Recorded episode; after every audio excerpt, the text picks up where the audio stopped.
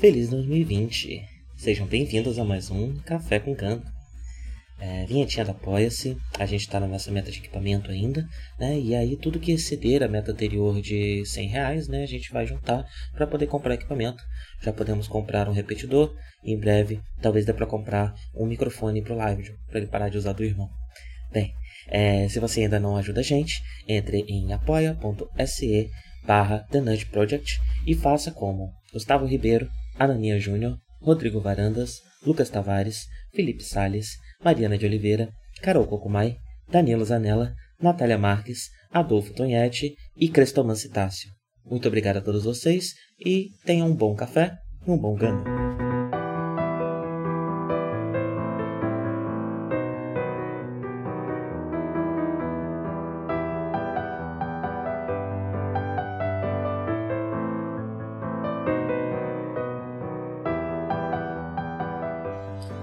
Bom dia a todos. Sejam bem-vindos a mais um Café com Ganda.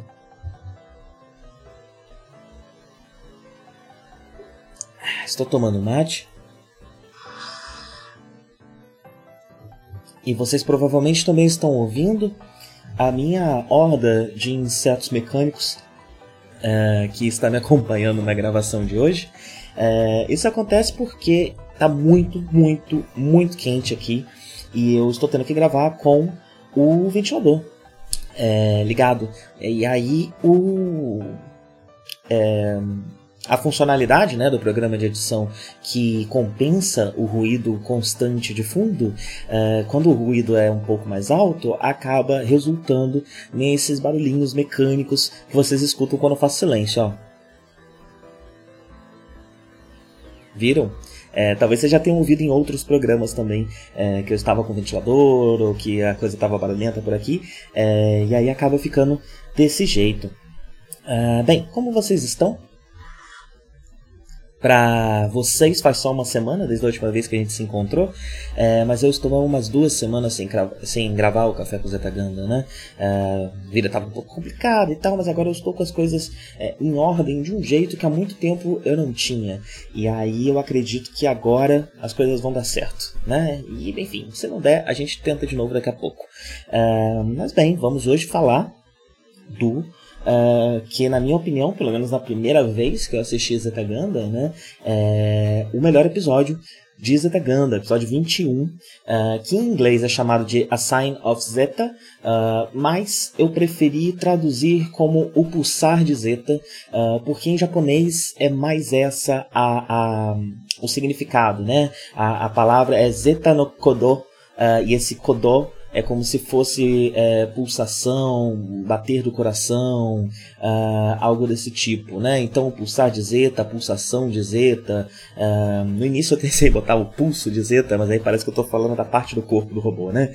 É, e não, a gente nem está falando do robô, inclusive, né? Eu gosto muito desse título e é algo muito importante para a série, né? Porque dá o o que significa zeta, né? Da, começa a abrir possibilidades do que, que o zeta do título é, pode significar. E, e até interessante, né? Porque a próxima série é a Double Zeta, né? E o Z ele é colocado ali com uma característica de final, né? O Z é a última letra do alfabeto, então ele normalmente dá essa impressão é, do fim né?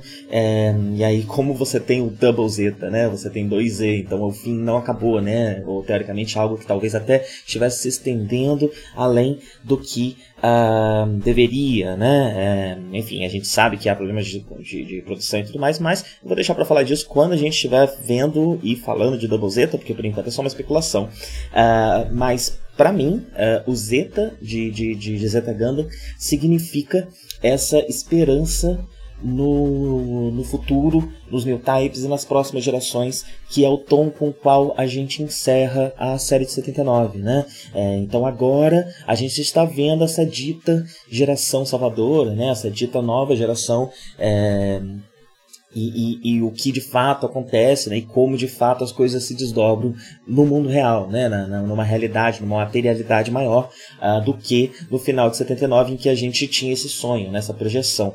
É, e eu acho que o Zeta tem muito disso, né, significa muito isso. E esse episódio acaba reforçando bastante disso para mim. Né. Uh, mas eu vou deixar para falar isso quando a gente chegar nas partes que, uh, para mim, deixam isso mais claro e mais óbvio, né? Bem, esse episódio ele tem uma estrutura uh, até um pouco mais simples uh, do que o, os últimos episódios que a gente comentou, né? Que tinham sempre muita coisa acontecendo, muitas frentes, uh, muitas dos núcleos diferentes, né? Agora a gente volta para basicamente o núcleo da Argama, onde a gente está vendo o Camil, né, retornando, ele já retornou faz um tempo, mas ele está recém-retornado, ainda não reencontrou uma série é, de pessoas da tripulação que estão em missão, né, então ele ainda não viu a Fá, é, ele ainda não viu o Deu Branco, gente, o nome do menino, o menininho que era criança no primeiro Ganda. Deu branco o nome dele. É, uma série de pessoas da tripulação ele ainda não encontrou, né? O Apollo também ele ainda não viu. Uh, então ele está meio que uh, voltando a uma rotina, né? a rotina da nave, a rotina da tripulação que ele esteve uh, distante por um tempo. Né? E é até interessante, enquanto eu estava assistindo, isso não, nem, nem me saltou tanto aos olhos, né? mas a série uh, de 79 ela é muito focada na base branca, ela passa toda dentro da base branca e ela é bastante formulaica, né? em comparação com o Zetagana que não precisa ser formulaico desse jeito. Então a gente começa dentro dessa fórmula e isso quebra com a ida para a Terra e a gente passa uma série de episódios fora dessa estrutura para agora retornar para essa estrutura. Uh, e, bem, só que a gente ainda, o episódio não abre com a gente vendo Camille e a Gama, não. A gente também tem o outro núcleo desse episódio que tem mais importância do que o normal, né? Que é o núcleo do Sirocco. É, normalmente a gente vê um pouco dos Titãs, a gente vê um pouco do que está acontecendo com os Titãs, uh, mas não costuma entrar em muitos detalhes, não se gasta muito tempo de tela com isso, esses personagens não são tão aprofundados, a relação entre eles, né, né, não se gasta tanto tempo assim, até mesmo quando se tem uma intriga política ou algo do tipo, é, como a gente comentou extensamente, né, a do Wooder com a Namika, enquanto eles estavam na Terra, é, às vezes eu me surpreendo com a minha capacidade de lembrar o nome desses personagens, eu sou muito ruim de lembrar, mas quando fazendo Zeta Ganda e com a atenção que eu, que, que, que, que eu assisto e anotando os nomes, eu lembro o nome de vários, vários, vários personagens, apesar de eu ter esquecido o nome do Katz, que acabei de lembrar. É, pois bem, então, mesmo quando tem uma, uma, uma, uma, situação política ali um pouco mais complicada, é, isso ainda não gasta, toma tanto tempo de tela, né? E agora a gente vê isso tomando quase 50-50 nesse episódio aqui, né? A gente vê bastante é, do Siroco e a gente entende um pouco mais do que é o Siroco e qual é a relação dele com é, os Titãs. Bem, o que está rolando no espaço agora é a Operação Apollo, né? Uh, a Operação Apollo é o plano dos Titãs para conquistar a cidade de Von Braun, que fica na Lua, ali, na, na, na, na, face da Lua mais próxima, né? Não sei se eu entendi isso muito bem, mais próximo do que exatamente, né? Mas enfim, tem essa cidade de Von Braun e a, a, a intenção dos Titãs é tomá-la, né? conquistá-la, né? Uh, e quem está coordenando essa, essa essa operação aparentemente é o Jamaica. A gente mais pra frente vai ver um pouco de interação do Sirocco com o Jamaica. Uh, mas nesse episódio a gente não vai ver muito do Jamaica, né? Esse episódio ele foca primariamente na nave do Sirocco, Júpiteris, se eu não me engano é o nome dela. Uh, e a gente começa uh, o episódio vendo o encontro do Hymen com o Sirocco. Né? O Hymen está no espaço, é, aparentemente escondido, é, mas o Sirocco encontra ele. Não entendi muito bem essa parte. Uh, e achei ótimo, né, que o Sirocco encontra ele, e o Sirocco é muito dramático, então ele usa um, uma tecnologia que até agora acho que a gente não tinha visto, né, ele usa uns hologramas, é, um holograma gigante que a nave projeta no espaço, maior do que a nave né, dele mesmo, para conversar com o Jaime, né? E a gente acaba não vendo muito dessa conversa, a gente não sabe muito bem é, o, o que se resulta dali. Mas temos um flashback uh, de quando o Siroco firmou essa, essa lealdade com os Titãs. Eu imagino que isso tenha sido assim que Siroco é, retornou de Júpiter. Provavelmente entre a última vez que a gente viu ele agora, ou talvez um, entre um episódio e outro da, da, né, das primeiras vezes que a gente viu ele na série. E ele jura lealdade aos Titãs, e especificamente ao Jaime, né? Um, com uh, um documento. Ele escreve um documento e ele é tão dramático que ele assina esse documento com sangue, né? Ele corta o dedo, bota lá a digitalzinha dele com sangue uh, e o documento diz que uh, se ele trair a, a, Hymen, Hymen tem o direito de tirar a vida dele, né? Então é algo realmente exagerado, dramaticíssimo, né? E foi esse acordo que, uh, que Sirocco firmou com os Titãs, né? Então agora a gente tem um Sirocco que, bem, com certeza está trabalhando com os Titãs, né? Uh, pelo menos seguindo as ordens dentro da possibilidade dele ali e tudo mais, né? Uh, e, bem, e a gente vê um pouco também da Argama, né? A gente volta para Argama e vê que da Argama eles estão tentando descobrir qual que é o plano dos Titãs. Eles entenderam que os Titãs estão se juntando forças para atacar algo, mas eles não sabem direito o que, né? Eles estão até desconfiando que é a Site 2, a, a Ala 2, né? E mas não tem certeza. E o que eu acho interessante é que é basicamente o Bright discutindo com a Emma, né? E o Bright fica só pensando em coisas que não são na realidade, enquanto a Emma todas as suposições dela são exatamente o que está acontecendo, né? Exatamente qual é o plano deles. É, não sei, talvez seja realmente uma, uma, uma, vantagem estratégica, né? uma capacidade estratégica muito grande de dedução, é, de raciocínio, é, talvez entender, né? ela entende melhor a cabeça dos titãs, já que ela veio de lá, então ela tem uma facilidade melhor de entender e de presumir né? quais, quais são os planos dos titãs. É, pode ser também uma certa sensibilidade no type, né? a gente Inclusive aqui eu já posso começar a traçar uma certa teoria que eu tenho de que os new types têm especializações, né? O poder new type ele é muito amplo, ele é, ele não é detalhadamente definido uh, de propósito, né? Imagino. E, porém, eu acredito que cada new type tem a, a, sua especialidade, né? Um poderzinho só seu, uma coisinha que só eles podem fazer, né? E a gente vai ver isso mais amplamente. Uh, detalhado a partir de agora, e aí eu posso trabalhar um pouco mais com essa minha teoria, é, mas é possível que essa seja a capacidade no type da EMA, né? uma capacidade estratégica é, de, de dedução, de dedução estratégica primariamente. E o Camil estava do lado de fora, né? É, e a gente vê um pouco do, da relação do Camil, a gente já via antes dele, dele ir para a Terra, né? Um pouco da relação dele com o resto da, da tripulação. A gente, especialmente com, com os personagens mais secundários, né? Então a gente sabia que ele era muito amigo do, do engenheiro, do Apollo. Uh, eu, não, eu tô confundindo. O Apollo é o outro piloto. É, o, o, engenheiro, eu esqueci o nome dele. Ele, o engenheiro, eu não lembro o nome. Ele era muito amigo dele, né? Uh, e agora a gente vê que ele tem uma amizade com o Torres. Eu acho que ele nunca tinha dado o nome desse rapaz até hoje que é o moço louro da ponte. É, eu não sei muito bem se ele é piloto. É, eu sei que existe a figura do piloto, que é quem realmente bota a mão na massa ali e pilota, né? É, e tem o outro que é, é tipo um, um, um, coordenador, ele é alguém que tá, tá tipo, vendo a direção e cuidando dessa, dessa parte é, da, da, da, pilotagem, né? Pensando rotas, esse tipo de coisa. Qual o nome? É o navegador. Então nós temos o piloto e o navegador. O Torres é o navegador Uh, e o piloto que tá sempre, aparece sempre ali na nave com ele, né? E que tem um pouquinho mais de espaço nesse episódio, é, é o Saegusa, uh, e que é o, o, o rapaz moreno, uh, que tá sempre do lado do Torres. Num, e o que eu achei interessante é que a gente não sabe detalhadamente, eu até dei uma pesquisada, não, não, não se tem a informação de exatamente qual é a idade desses dois personagens, é, mas eles. É, é a brincadeira deles com o Camille tem um, tem um quê de brincadeira de menino, né? De garoto. É, então. E, e, e eles tá, podem ser jovens, né? O desenho deles dá a possibilidade deles serem até mesmo da idade do Camille, levemente mais velhos que ele, né? Então eles têm essa, essa, esse, esse essa dinâmica de turminha mesmo, né? É, tanto que o, o Camilo reclama do Torres, o Torres fala que tá escutando, aí o Camilo vai lá tirar satisfação com ele na ponte, eles brigam, saem no soco da ponte, né? É, o que deixa o Bright muito puto e, enfim, acaba socando os meninos também, né?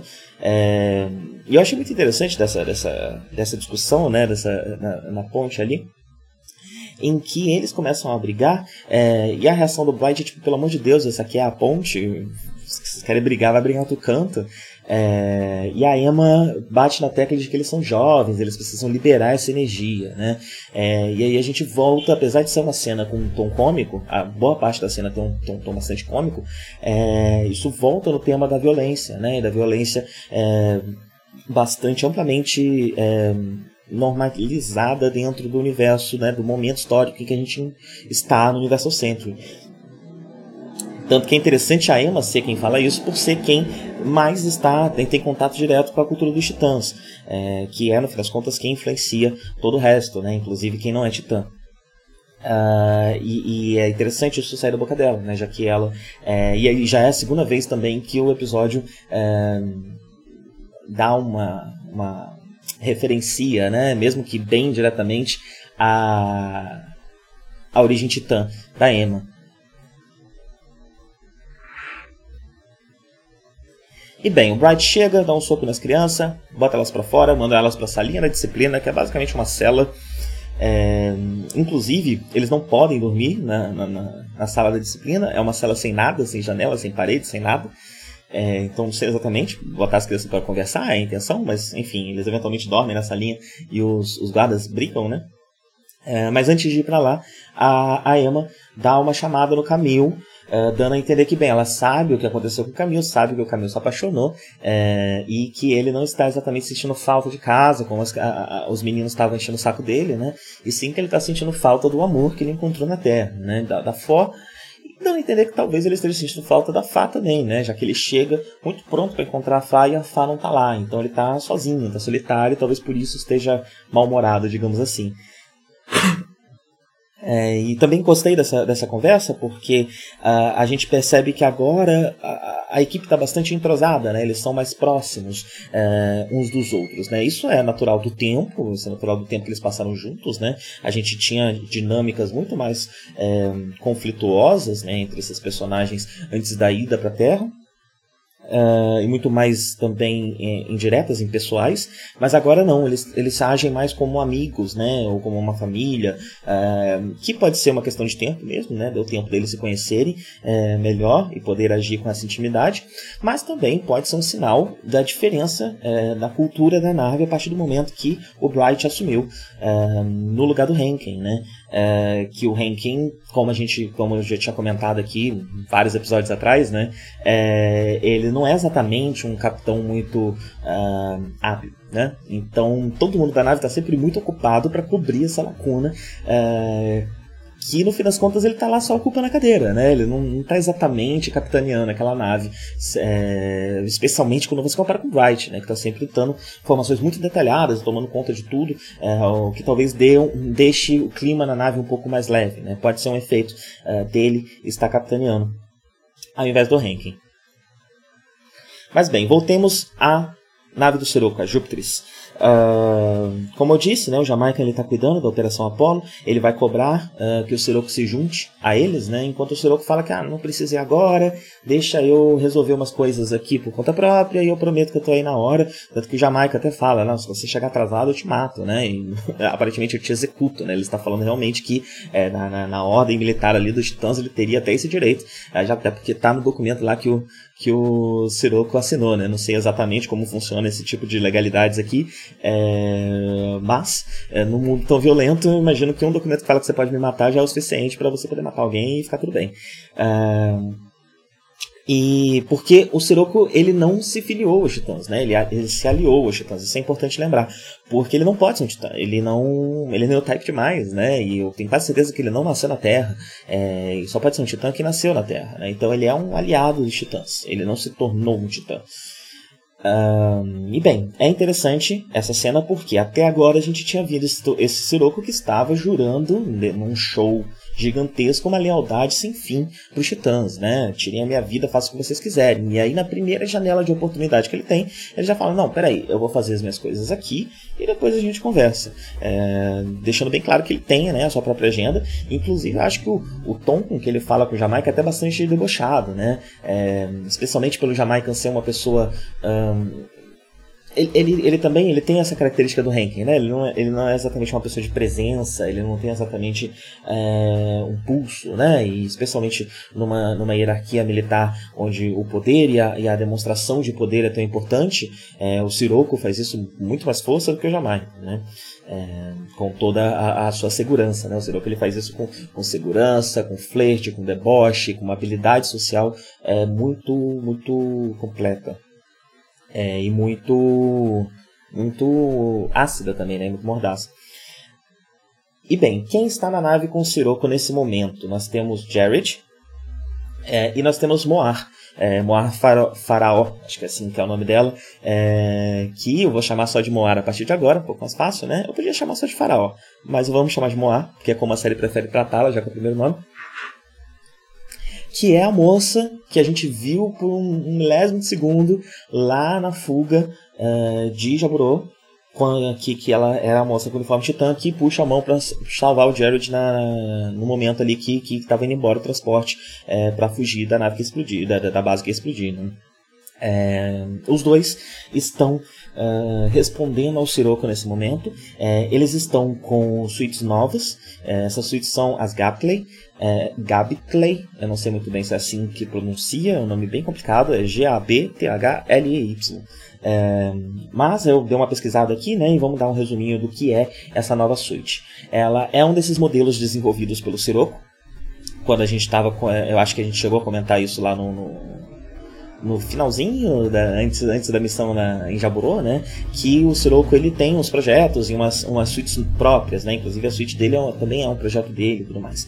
É, e a Gapley também é um projeto do Sirocco, né? A, nave do Sirocco parece funcionar não só como uma nave de guerra, mas também funcionar como um certo laboratório, porque ela não é uma nave, ela não é um cruzador, ela é uma nave de exploração, de mineração, né? Ela é a mesma nave que ele usava em Júpiter, ele voltou com ela e está usando ela aqui agora no meio da treta, no meio da guerra. Então há espaço para esse tipo de coisa de desenvolvimento lá dentro. Uh, e bem, a ideia é que, for, que, que, que, que, o Gapley fosse uma suíte, imagino que a primeira, né? A primeira suíte transformável uh, que seria uh, produzida em massa, né? Até agora a gente viu essas suítes únicas, é sempre muito. Uh, todo, todo mundo da Elm fica muito surpreso quando elas se transformam, mesmo já tendo visto várias está se tornando padrão. É, e a Gapley aparentemente tem como propósito ser produzida em massa. Ela ainda não foi. A gente tem o Jared e a Moa é, recebendo uh, os primeiros protótipos, né, os primeiros modelos, não diria nem protótipo, porque parece até um produto bastante final, mas a produção em massa ainda não começou.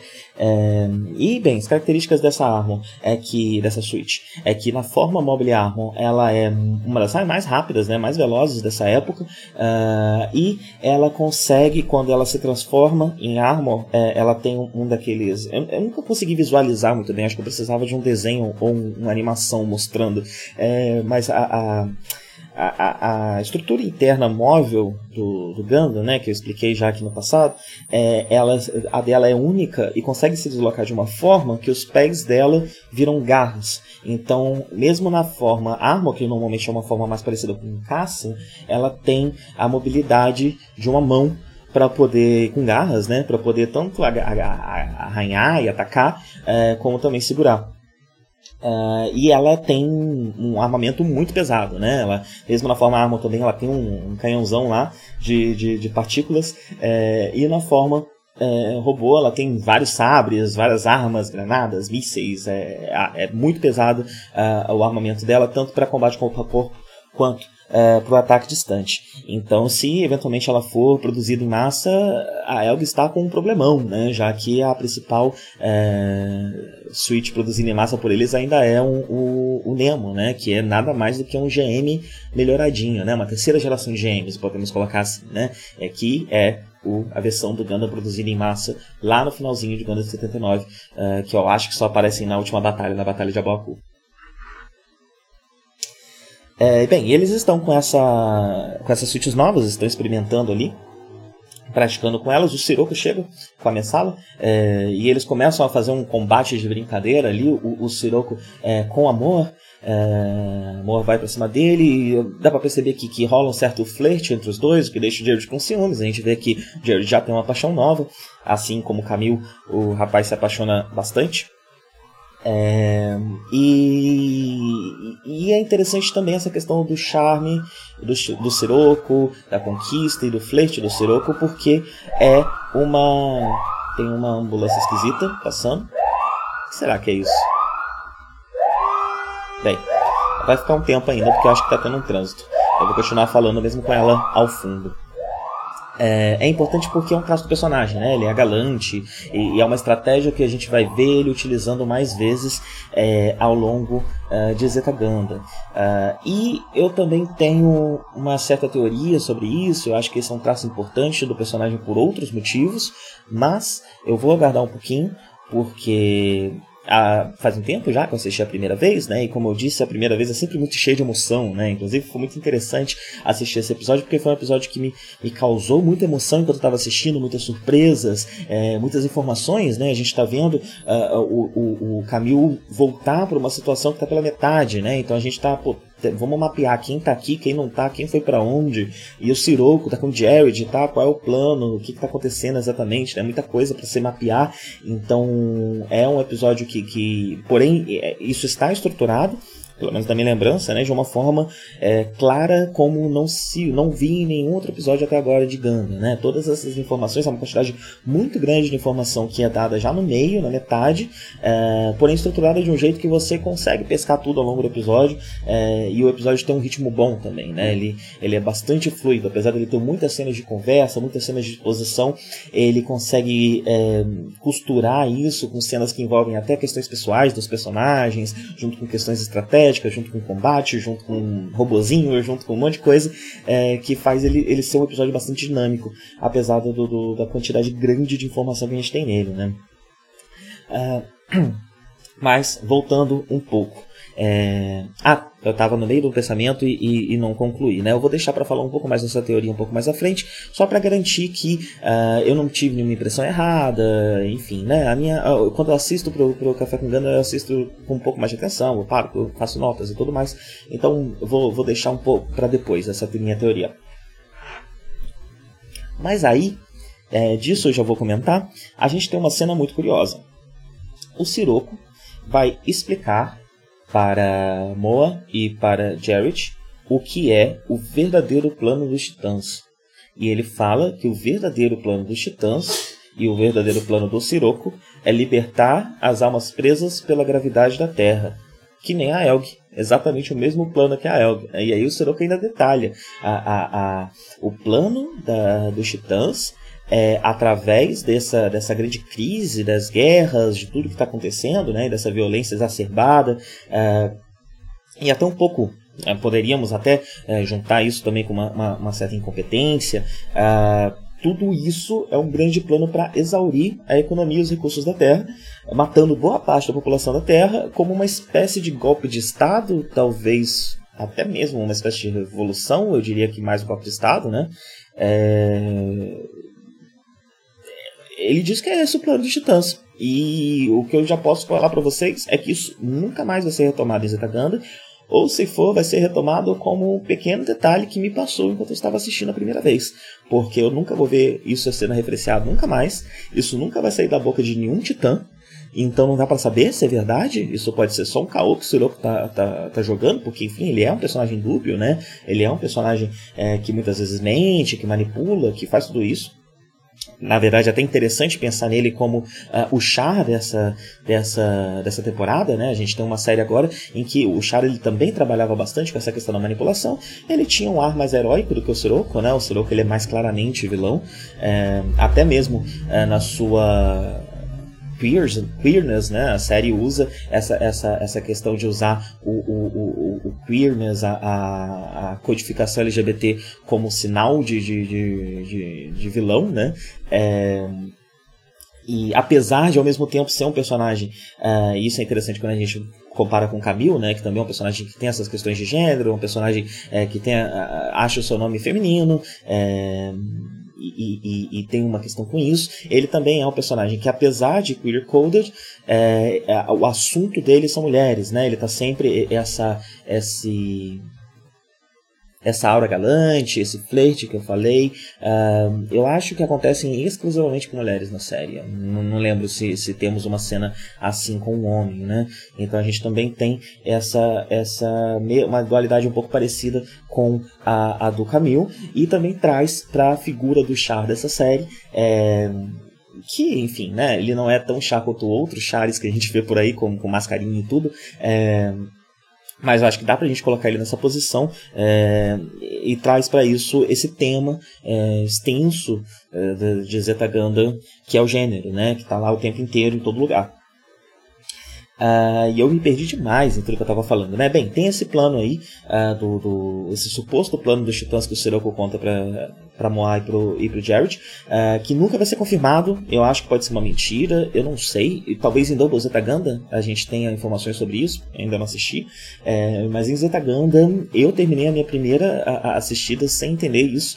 É, e o próprio, o próprio Sirocco é um personagem muito cercado de mistério, né? Eu tenho, como eu falei já, de duas teorias sobre ele, várias ideias que eu tive aqui enquanto assisti pela primeira vez. Eu tenho várias delas, né? É, e uma delas foi muito conclusiva na minha primeira assistida. Eu espero agora conseguir coletar mais material para entender melhor esse personagem, porque ele é um personagem muito dúbio é, e eu tenho uma dificuldadezinha especial com isso, né?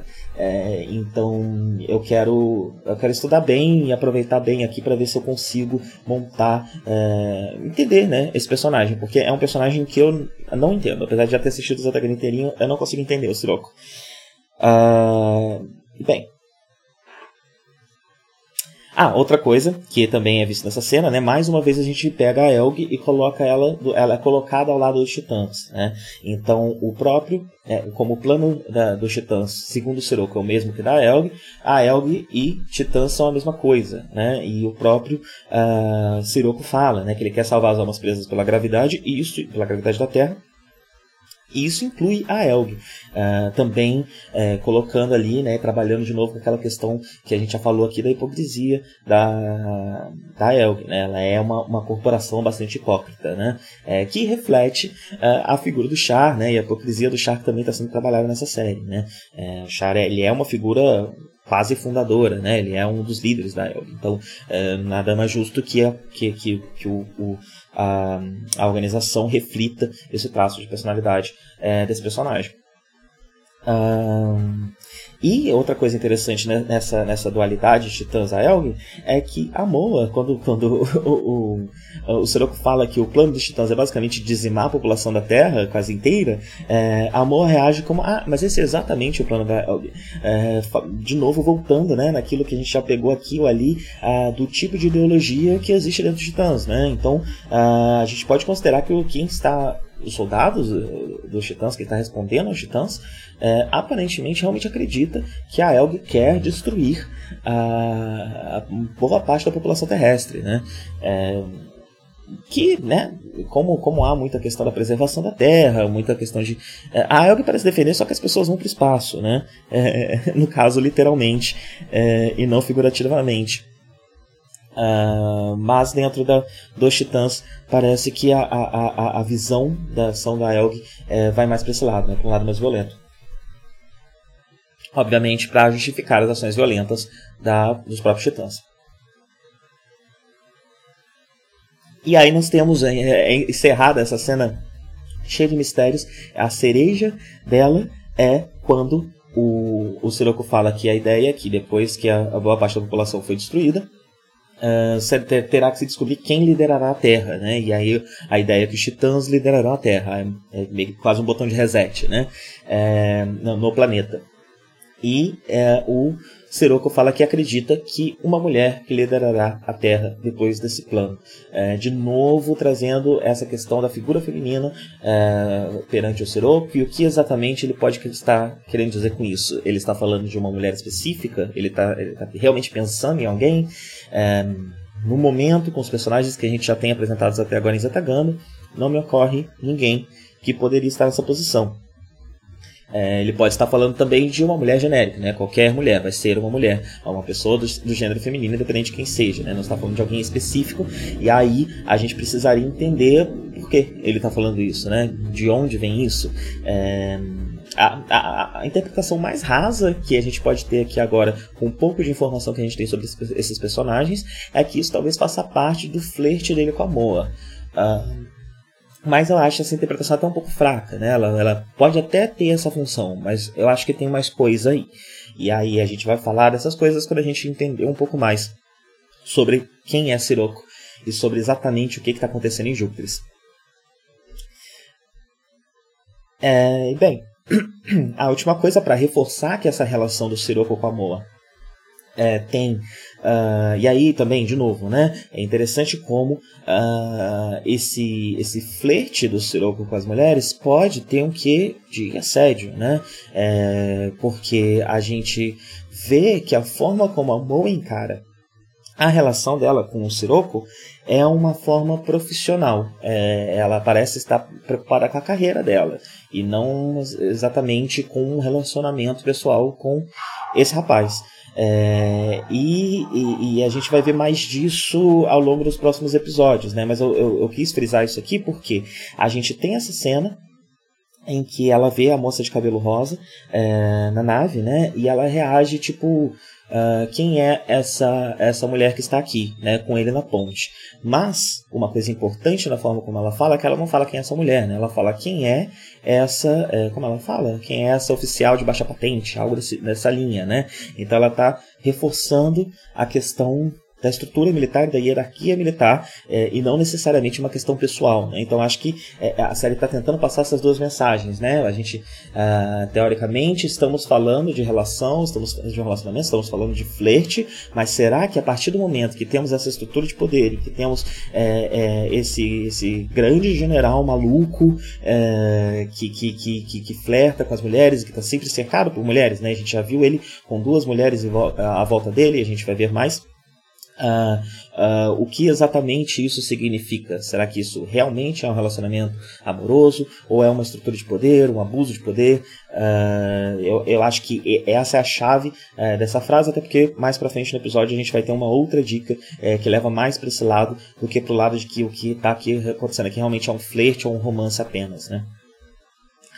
Eh, mas vamos voltar para Argama, onde as coisas são um pouco menos complicadas do que na Júpiter. Os rapazes fazem as pazes ali na cela, né? É, inclusive, de novo, com esse tom de, de, de, de Boys Will Be Boys, né? É, porque eles começam a perguntar se o Camilo talvez tenha trazido alguns vídeos é, pornô, é, imagino eu, é, da, da, da, Terra, eles estão interessados em ver, pedem desculpas e tudo mais, fazem as pazes, né? É, e a acontece um momento de batalha e a gente vê eles sendo liberados para poderem ir para a batalha, né? Afinal de contas, é um dos principais, na verdade, eu, acho que o principal piloto é, do momento da Argama, é, o piloto, é, o piloto de, de, de, de, Switch, né? O piloto da nave e o, o como é que é o nome? Esqueci. Navegador. O navegador é, da, da nave, né? Então eles são liberados para a guerra. E aí a gente vê um pouco da, da, da, da dos comentários que eles fazem no caminho, eu acho interessante para mostrar que a, a, a postura cínica perante a guerra não é uma exclusividade do Camil. Uh, e isso é especialmente interessante quando a gente uh, vê uh, essas coisas saindo da boca de personagens que estão tendo, apesar talvez não sejam jovens, mas tão jovens quanto Camil, mas estão tendo uma relação jovial, né? Estão agindo como adolescentes, né? É, então eles estão mostrando uma jovialidade, mostrando, mostrando inclusive um impulso de vida, né? É, grande e uh, como eles encaram a guerra, né? Porque um deles comenta que ah, agora que precisam da gente soltam, né? Enquanto o outro comenta que ah, a gente não devia estar comemorando a nossa ida para o nosso caixão, né? A ida para nossa morte. É, então eu achei interessante ver outros personagens é, verbalizando de forma bem clara essa visão bastante cínica da guerra e mostrando que talvez o Camil não seja o único piloto contra a sua vontade. Talvez a, seja realmente uma estratégia da Elg empurrar uh, as pessoas que, que, que, demonstram interesse uh, de se juntar a elas para uma situação meio sem escolha em que elas acabam se tornando uh, o pessoal, né, acaba se tornando pessoas que trabalham de fato na nave, que tem um emprego, digamos assim, né, tem uma função é, dentro da Elg, é, talvez seja parte da estratégia dela, né, no começo da, da série, inclusive, a gente vê muito dessa falta de, de pessoas, né, a Elg parece estar sempre recrutando, sempre trazendo e dragando as pessoas para dentro dela, que é uma coisa que a gente também vê na Caraba, mas talvez a Caraba não não não a Caraba ela é uma versão um pouco mais pura da Elg, né? Até por ser menor e tudo mais. Então a, a, a, a Caraba não parece é, utilizar dessas é, dessas desses, dessas artimanhas, desses artifícios para prender as pessoas dentro dela, né? Enquanto a Elg parece fazer isso com um pouco menos de escrúpulos. Eu acho que essa cena dá essa dica de que Camil não é o único que passou por isso. Uh, bem, e eles vão para batalha, né? Para o combate. Uh, o Camil ainda tá chateado com a Emma, tá lembrando lá da, da, da, da chamada que a Emma deu nele, uh, e ele quer provar, a principal intenção dele, mais uma vez, é provar para Emma que ele já é um adulto, né? E aí é importante lembrar que ser adulto uh, na série até agora foi definido, né? Você, o Camilo, ele se considera adulto quando ele performa a masculinidade dele, quando ele é, é, é visto como um homem está é, é não, desassociável, né, uma coisa da outra. Uh, então Zeta Gundam bota as crianças até como uh, sem gênero, né? As crianças elas, elas podem até é, e é interessante pensar dessa forma, né? Toda toda a marcação de gênero que a gente tem durante a infância e durante a adolescência também, de certa forma, ela é um, um treino, né? Ela é um, um treino da sociedade para a função social que você vai precisar desempenhar na vida adulta. É, e mas as crianças não, né, elas não nascem com esse gênero marcado é, e ela, dependendo da criação que for dada ali, elas não têm esse gênero. E Zetagana trabalha dessa forma. Não sei se é uma questão até cultural é, japonesa que me escapou, mas a, a série desenha as coisas desse jeito, né? É, crianças e adolescentes, enquanto você não passa pela experiência que te torna adulto, né? Inclusive, a, a, a, o momento de mudança de uma criança para um adulto não é uma questão de idade, não é uma questão numérica, é uma questão de experiência e principalmente é, de ser visto pelo, pelos seus pares, pelas pessoas à sua volta, como uma peça crucial é, na, na, na operação, nas missões, no que está acontecendo e no funcionamento daquela organização.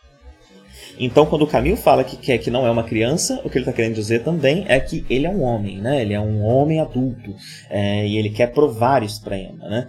É, é, é essa a, a a, a conotação do que ele está querendo dizer ali, pelo menos na minha interpretação. E por que, que eu estou falando isso tudo? Porque é interessante que o momento em que ele pensa em provar algo para ela é o momento em que ele entra no robô e vai para a batalha. O robô ele é uma representação, o Camilo ele só se sente homem, ele só se sente adulto dentro do robô, né? E aí a gente começa a ver, inclusive mais à frente no episódio, é, é, é ali ele tentando trazer isso né, para sua figura civil, né, para sua figura pequena e não para sua versão gigante. E é até interessante pensar no robô como uma versão gigante do Camil, porque a gente vê exatamente acontecendo com o Siroco lá quando, quando a gente vê o holograma, né? O Siroco ele se projeta de uma forma gigantesca, né? Ele é maior do que as naves, do que os cruzadores. É, então é, é essa essa afirmação de masculinidade, de força, de poder e de posição através do tamanho. Né? Eu acho que tem muito disso uh, na, na, na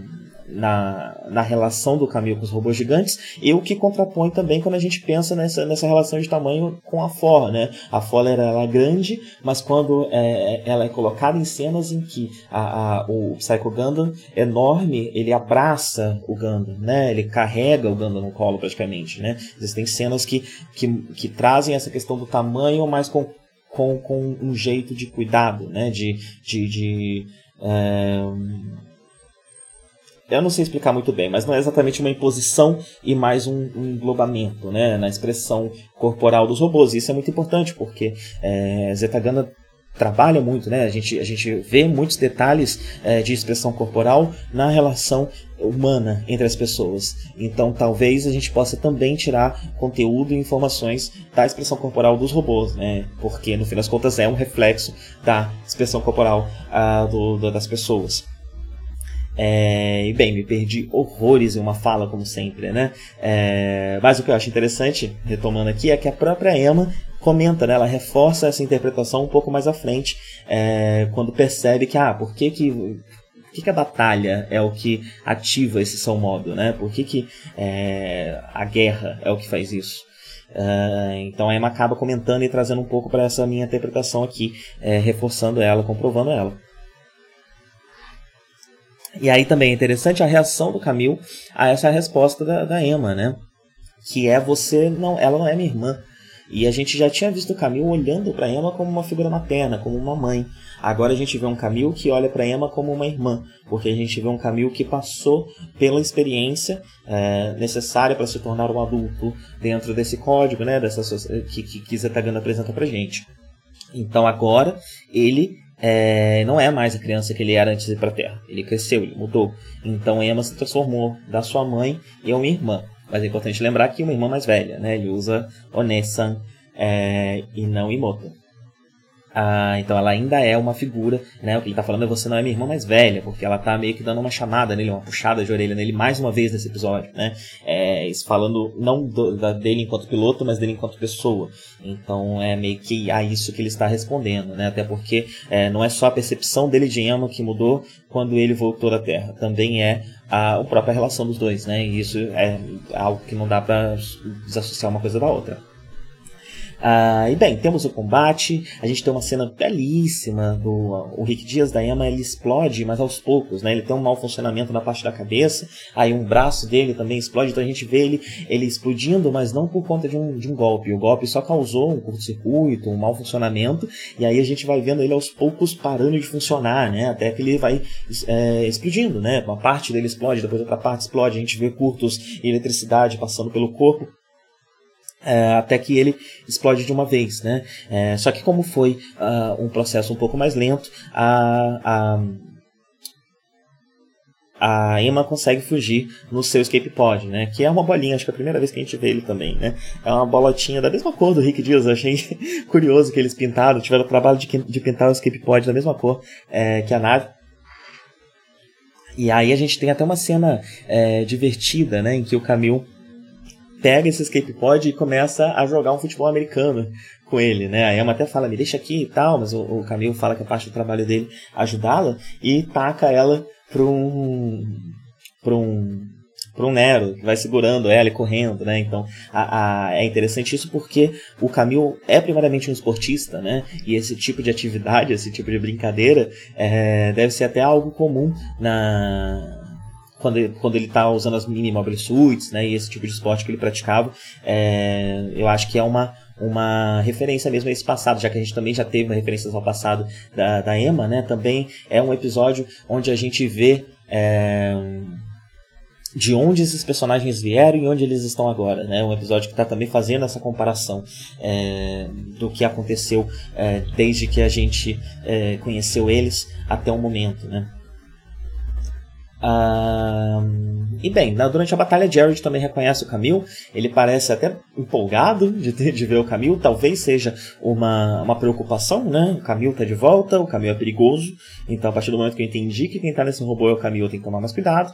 Também pode ser uma empolgação de ver o seu rival de volta. Também pode ser uma empolgação é, de poder se vingar, né? Se, se é que ele ainda tá com a ideia fixa da vingança na cabeça. É algo que a gente ainda precisa ver um pouco mais para entender. Ele parece já um pouco mais perdido mesmo nas intrigas políticas da, dos titãs, né? É até interessante ver como o Camil é a única coisa que draga ele para pra, pra Elg, né? A Elg são os robôzinhos que ele mata, que ele tá preocupado com a política interna dos titãs porque ele quer se tornar um líder dos titãs. É, mas a partir do momento que o Camil volta, a cabeça dele sai dos titãs, né? E agora ele tem um rival, ele tem um inimigo, ele tem alguém com quem ele precisa prestar atenção também no outro lado, né? Uh, especialmente porque 4 não está aqui, né? Então, uh, 4 não está aqui, Apple não está aqui. Então, realmente, o Camil, uh, é, é, a, a, gama tá, tá fraca de piloto de Mobile Suit no momento. Né? Uh, bem, é, a Moa também se junta à batalha, mas não faz muita coisa. E, bem, o que acontece é que, a partir do momento que a Moa chegou, e é interessante a gente ver que essas suítes novas, é, as Gapley, elas são bastante potentes, né? Elas deixam o, o, o Gundam Mark II no chinelo. O Rick Dias é até destruído, né? Então, mostrando aí realmente uma superioridade é, tecnológica muito grande por parte do Siroka em relação a Elg. Mas isso logo muda, né? O Mark II, ele também entra numa também é danificado, né? também entra num processo de, de, de explosão ali mas o cockpit do Camil se abre sozinho. Isso também é muito interessante, né? E também mostra, aqui eu acho que talvez seja um dos primeiros. Até agora a gente, a gente tinha visto demonstrações no type do Camil que mostravam que ele era bastante precoce, né? Agora a gente talvez esteja vendo que ele é muito poderoso, porque ele conseguiu controlar Uh, se, se, é que o cockpit abriu por conta da questão new type, né? Pode ser só coincidência, mas se o cockpit abriu por conta da questão new type, ele conseguiu controlar o robô uh, através, através da mente mesmo o robô não tendo psicomo, mesmo o robô não tendo qualquer tecnologia que trabalhe dessa forma. E o cockpit se abre e o Camil imediatamente se joga, né? Até instintivamente. É uma loucura que ele faz. E não sei muito bem porque ele não está fugindo com o escape pod também, né? Já que o Henrique Dias tinha, talvez o Marketing não tenha, ou talvez não tenha dado para fazer isso, né? Mas ele só cockpit abre, ele sai e fica vagando no espaço, flutuando no espaço, enquanto ele pensa, né, enquanto ele encara quem ele realmente é. Isso é interessante, né? Ele está caminhando para a morte dele e o que ele para para fazer é essa autoavaliação, né? Então, é realmente parece que eu sou a criança que as pessoas ainda veem em mim, né? Eu não sou tão adulto quanto ah, quanto dizem, né? Ele até reflete e pensa nas lições e no que as pessoas estão falando para ele. ele precisa quase morrer para fazer isso, né? É... E também porque a partir do momento que ele não está mais dentro do robô e que o robô destruiu, esse símbolo da masculinidade dele, esse símbolo uh, do, de ser adulto dele se, se foi. Né? Então agora ele volta a ser o Camilo, ele volta a ser criança, ele volta a ser, é, apesar dessas falas dele não terem tanta essa marcação de gênero, ele volta a ser sem gênero. É, e ele é salvo numa cena linda, eu adoro, adoro, adoro o resgate do Camil. A cena remonta, né, ela espelha o final do Gana 79 e quem está resgatando o Camil é a Fá. É, a FAC agora pilota, né? É, é, um mundo de novidades, né? Mais uma grande novidade. Essa personagem de novo, né? Mais uma comparação de, do, da personagem que a gente viu até então e uma nova personagem, né? Então a gente tinha essa FAC e aparecia muito pouco, tinha muito pouca atenção. É, a série dava muito pouca atenção para ela, né? É, e que era meio que a, a, a Frau do, do Camille, uh, mas menos presente do que a Frau, porque ela, ela, ela esteve fisicamente separada do Camille por boa parte da série, né? Até agora a gente vê ela numa posição que é uma posição de protagonista, né? Ela é piloto de Mobile Suit. É, mostrando o, o, o, caminho que ela fez o, o, e também mostrando como essa série ela é diferente, né? Mais uma vez, ela, ela, a série ela, ela, fica trazendo elementos do Gundam 79 para mostrar que ela não é o Gundam 79, ao mesmo tempo que ela reconhece que ela não pode esquecer o Gundam 79. É, então a gente tem essa cena importante para mostrar uma diferença. Então a Frau de Zetaganda pilota, a Frau de Zetaganda não fica só cuidando das crianças, mas é, isso é feito através de um espelho da cena final do Gundam 79, uh, o que é muito interessante também, porque a gente pode voltar para Argama, a gente pode voltar para o Bright pilotando Argama, e isso pode ser também a série nos mostrando que agora a gente vai ver uma Argama muito mais análoga a base branca do que a gente viu quando Camil deixou uh, a Gama para entrar na Terra, né? Então é, havia essa promessa e aparentemente essa promessa se cumpriu, se realizou e ela se realizou de uma forma diferente uh, da qual o, o o 4 idealizava, né? Quando o 4 está na Terra e ele vê Amuro, e ele vê Mirai, e ele vê é, Hayato, o que ele pensa é: vou levar essas pessoas comigo porque assim a gente pode recriar a base branca, né? Então essa cena ela espelha mostrando que, bem, a gente vai ter algo análogo à base branca, porém, também diferente, com outros personagens. É uma outra série, né? Uh, sempre trabalhando nesse, nessa prisão que é o Gana de 79, né? Ao mesmo tempo que é, é, é o Gana de 79 é usado como, como conteúdo, né? Como forma de, de, de expressar uma série de coisas com apenas uma cena é, e mostrar que Zetagana é diferente. Zetagana é diferente, né? É diferente, se não por mais nada, pelo formato, né? Ele não precisa, como eu comecei o episódio falando, é, ele não precisa ser tão formulaico quanto o Gana de 79 é, precisava. Né? E para zerar de vez as novidades, junto com a FA, vem o Apple pilotando o Zetaganda. O Zetaganda está completo. Uh, o nosso amigo engenheiro, que eu esqueci o nome, é, conseguiu terminar o projeto e o Apple está pilotando um Zeta que por enquanto a gente viu só na sua forma mobiliar. O Zeta também se transforma, é, assim como o, o, o os robôs dos Titãs, né? Mostrando que tá, a Elg tá atrasada tecnologicamente, mas tá correndo atrás, né? É... E, bem, a gente vê o Zetaganda, ele não faz muita coisa, né? Ele só aparece ali para espantar, botar os dois para correr. É... O Camil é resgatado pela Fá. A gente vê uma pequena conversa do Camil com a Fá, em que a Fá quer usar o Zetaganda para ir atrás é, dos, dos é, dos titãs, né, que fugiram.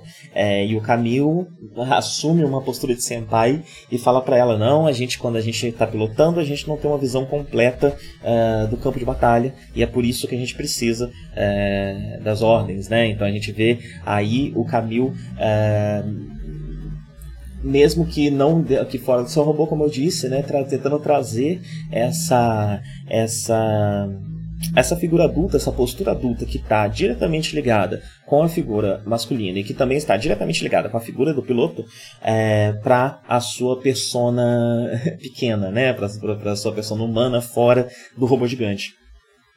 É...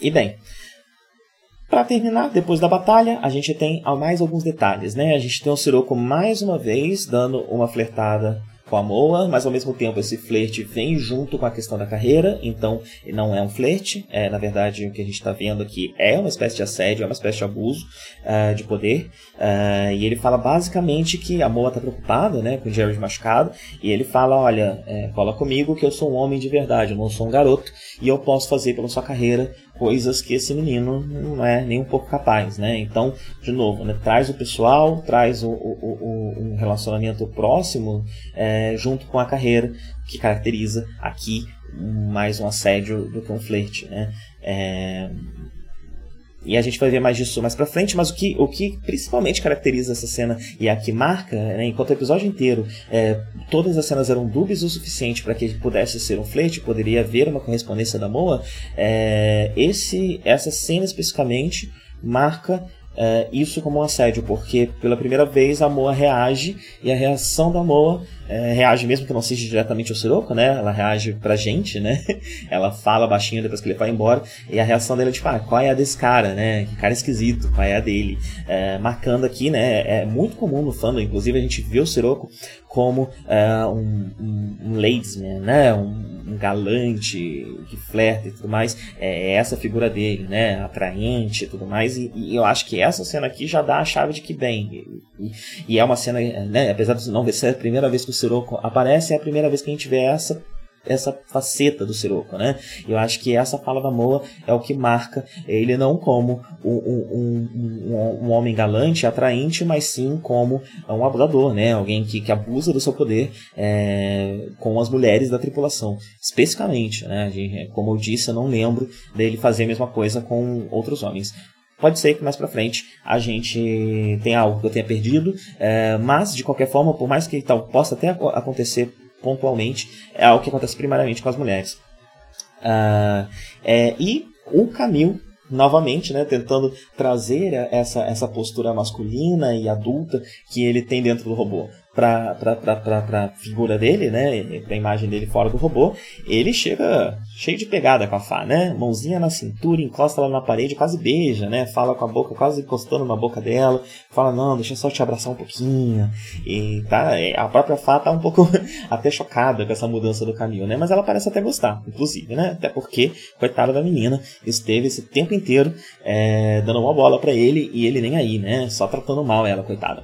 Então agora ele tá retribuindo um pouco disso, mas ele tá performando, né? Dá pra ver que é, não, não, não tá muito natural no caminho, né? Ele não é algo que ele está fazendo naturalmente, não. Ele está realmente pegando o que ele aprendeu com a For, pegando o que ele está aprendendo sobre ser adulto, né? Sobre é, e, e, de novo, né? Gundam também traz a questão da sexualidade como uma marcação. A guerra e o sexo, a violência, o sexo nesse mundo tão brutal, né? De, de, de dos titãs é o que marca a, a passagem né, para a vida adulta. Então ele está aqui performando, né? Dá para ver que isso ainda não é natural do Camilo. Camilo ainda é uma criança se fingindo de adulto. E isso fica muito claro quando ele faz isso fora do robô. Né? Quando ele está dentro do robô, às vezes ele até engana. Mas fora do robô dá para ver que ele ainda está fingindo, né? que ainda é uma performance. É... O que é sempre performance, na verdade, né? Gênero é performance. Mas eu estou falando é, algo que ele está imitando propositalmente, né? Parece realmente um plano, algo que ele está colocando em ação, é, atuando, né? Vou trocar performance por atuação, é uma atuação. bem, e é isso. É interessante que quando os dois estão ali é, juntinhos, tanto o Bright quanto a Emma é, passam por perto, veem o que está acontecendo e ambos resolvem é, deixar isso para lá. Imagino né, que isso vá ser importante na dinâmica, na forma como é, é, os dois enquanto figuras adultas vão lidar com o relacionamento da Fá é, e, do, e do Camille. Uh, mas eles já estão ligados no que está acontecendo, né? A Emma já estava bastante ligada e agora já acabou de juntar as, as últimas peças ali. O Bright é um pouco mais lerdo para essas coisas também, agora não tem como ele não saber. É, e isso, até pelo, pelo preview do próximo episódio, imagino que vai ser importante, né? Parece que vai ser importante para a dinâmica da, da tripulação. Eu digo parece porque né, a minha memória não é muito boa, né? Então, apesar de já ter assistido, é, eu evito dizer as coisas com tanta certeza. É, por isso, boto a dúvida aqui, não sou eu inventando história, não. Todo mundo sabe que eu já assisti. É... E outra coisa interessante dessa performance de masculinidade aqui do Camil é que ele fala para Fá: "Você é piloto, você é piloto agora?" E ele duvida da capacidade dela, né? Ele fala tipo, hum, mas será que você é capaz mesmo, né? E ela se afirma é, como bem, tem que tentar para saber, né? Espera para ver, basicamente o que ela fala para ele, né? É muito interessante também, porque a performance de, de, de novo, né? É, é, a performance adulta do Camille é, não tem como separar ela também da performance enquanto homem, né?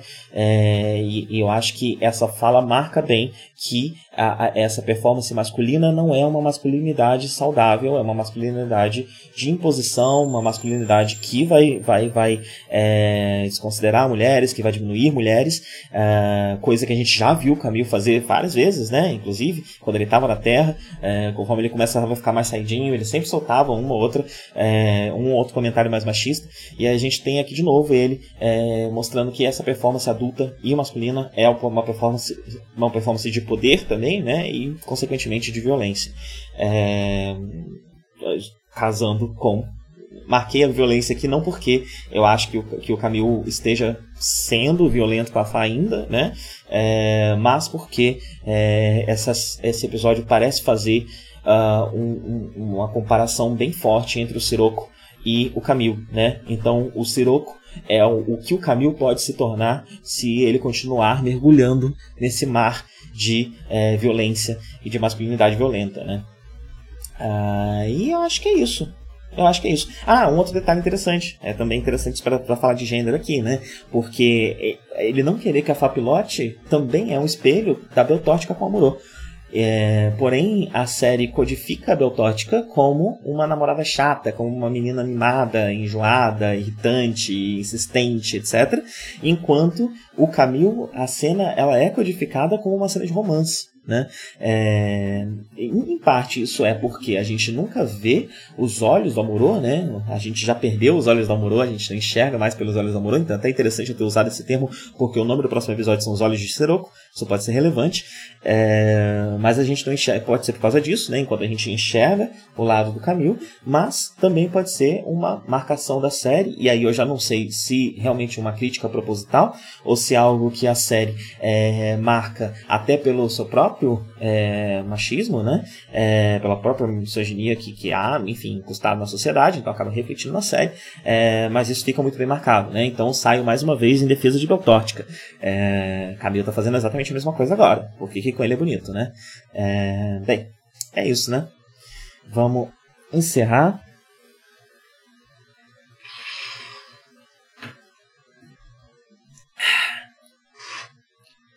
Tá fraquinho o mate, mas ainda tá bom. Eu tomo mate no calor. Por que, que eu tomo mate no calor? Porque regula a temperatura interna. Eu suo pra caramba, eu tô aqui pingando suor. Mas é, eu sinto menos calor, apesar de estar suando. Então, fica a dica aí, não é só o pessoal do sul que pode tomar mate não. Compre uma cuia, compre um. Não sei se dá pra achar em qualquer cidade do Brasil. Mas sei lá, dá seus pulos aí, gente. Beleza? É isso. Tenham todos um bom dia e até a próxima.